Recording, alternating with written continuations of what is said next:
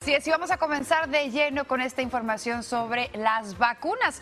Cuatro millones de ampolletas de la recién aprobada vacuna de una sola dosis, también conocida como monodosis de Johnson Johnson, ya están en camino a farmacias, clínicas y centros comunitarios y esto a lo largo y ancho de la nación. Claro, ahora y es posible que desde el día de hoy comiencen a administrarse. Rebecca Smith se encuentra con nosotros para contarnos sobre el impacto de esta nueva herramienta en la batalla contra el COVID-19. Rebeca, muy buenos días. ¿Qué tal? Muy buenos días, Nicole Aranza. Aunque, pues, a manera más lenta, pero todavía siguen los contagios. Mucho cuidado, pues continúan más de 28.6 millones de personas resultan contagiadas y más de 500 mil, 514 mil personas, para ser exactos, han perdido la vida aquí en Estados Unidos. Sin duda, el virus sigue rigiendo nuestras vidas, pero hay buenas noticias porque hace menos de 24 horas, bueno, comenzó a ser distribuida una tercera vacuna en el país. Esta es la vacuna de Johnson Johnson. Esta sería la tercera luz al final del camino. La farmacéutica Johnson Johnson entra a la carrera contra reloj para vacunar al pueblo estadounidense. Se espera sean aplicadas 4 millones de dosis esta semana y el Departamento de Inmunización recomienda que solo se apliquen a personas mayores a 18 años. En este momento lo que estamos recomendando es que usted se ponga la vacuna que está más cerca de su brazo. Todas son efectivas para disminuir el contagio y las muertes del COVID-19. En ensayos clínicos, las vacunas de Johnson Johnson demostraron tener un 72% de eficacia y 100% ser efectiva para prevenir muertes por COVID-19. Además, comparada con otras vacunas que requieren un más complicado proceso de almacenamiento, esta vacuna puede ser almacenada en temperaturas de un refrigerador convencional y tiene una duración de tres meses.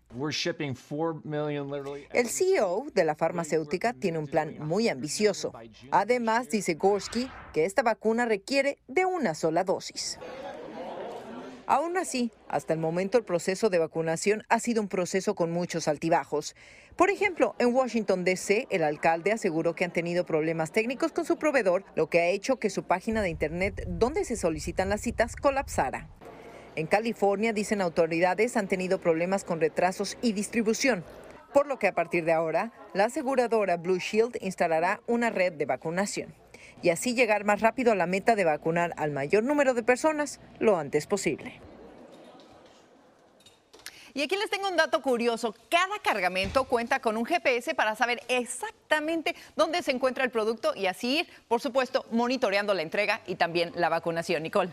Es que es un cargamento muy valioso, ¿no, Rebeca? Así es. Bueno, todos lo estamos esperando. Sí, y mientras se están realizando sus esfuerzos para vacunar al país, atención papás, porque los CDC emitieron una nueva guía para que las escuelas y guarderías estén bien ventiladas. Eso con el fin de reducir la posibilidad de que el coronavirus se propague. Las recomendaciones también se pueden aplicar en casa, así que tome nota. Hay que primero que todo abrir las puertas y ventanas siempre que sea posible y seguro para que corra aire limpio. A la vez se recomienda usar ventiladores seguros para incrementar la circulación del aire exterior. Donde las temperaturas lo permitan, es ideal hacer actividades escolares, recreativas y comidas al aire libre. Así que la buena noticia aquí es que ya llega la primavera.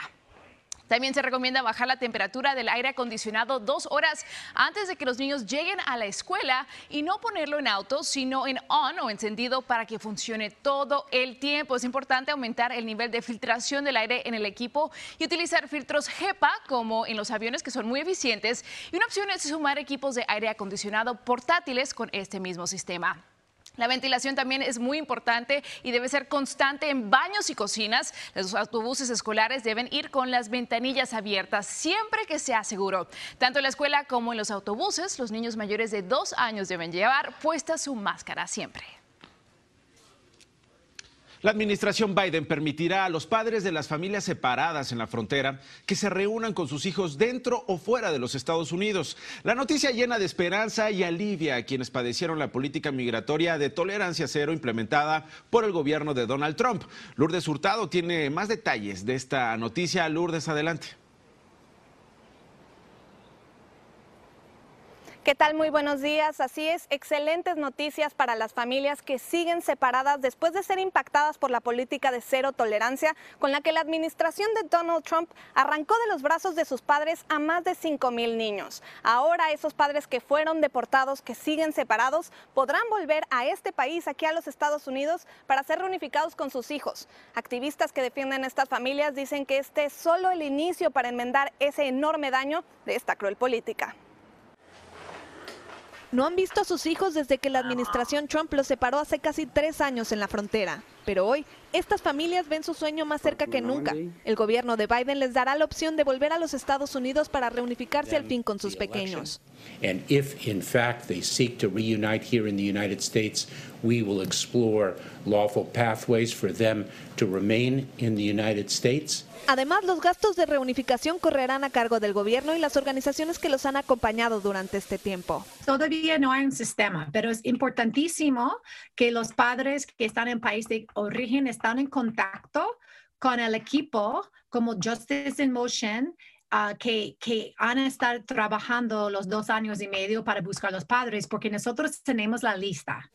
Muchos detalles sobre este proceso están aún por definirse y se analizará caso por caso, pero miembros adicionales de la familia, como hermanitos de los menores, también podrían ser incluidos en estas reunificaciones. El anuncio formalizó a Michelle Brané como directora ejecutiva de este equipo de trabajo, quien fue una figura prominente en la Comisión de Mujeres Refugiadas.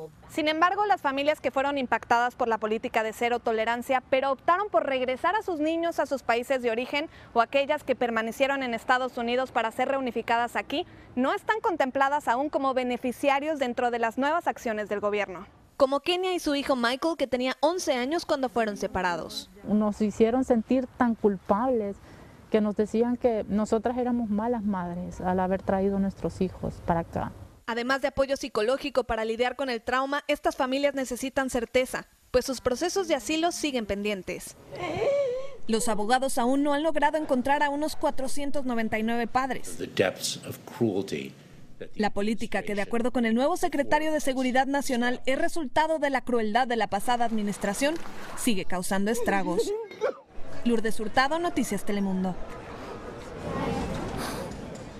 Ya esperamos la pronta reunificación de los niños que aún no están con sus familias.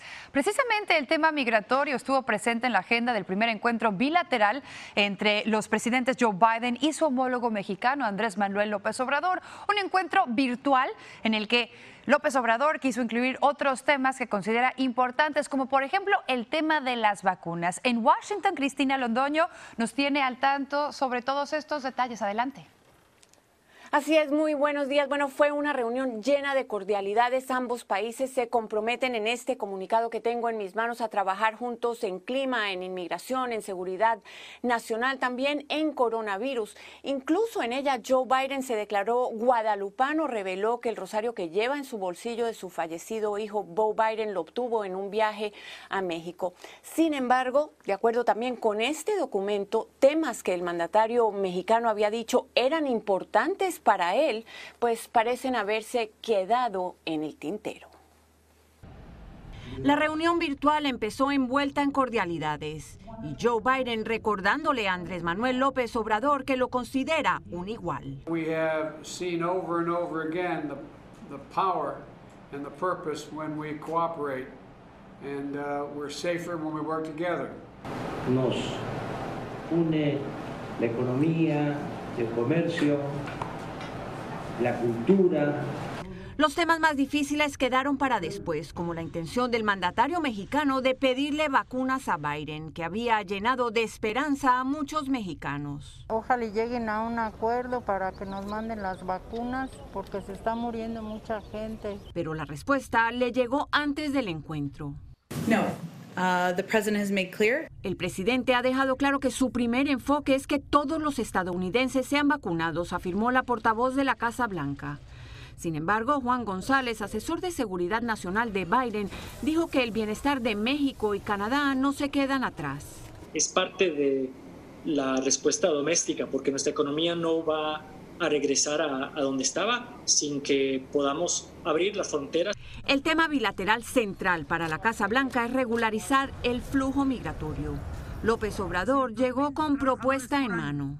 la economía estadounidense va a necesitar entre 600 800 mil trabajadores por año que no los tienen.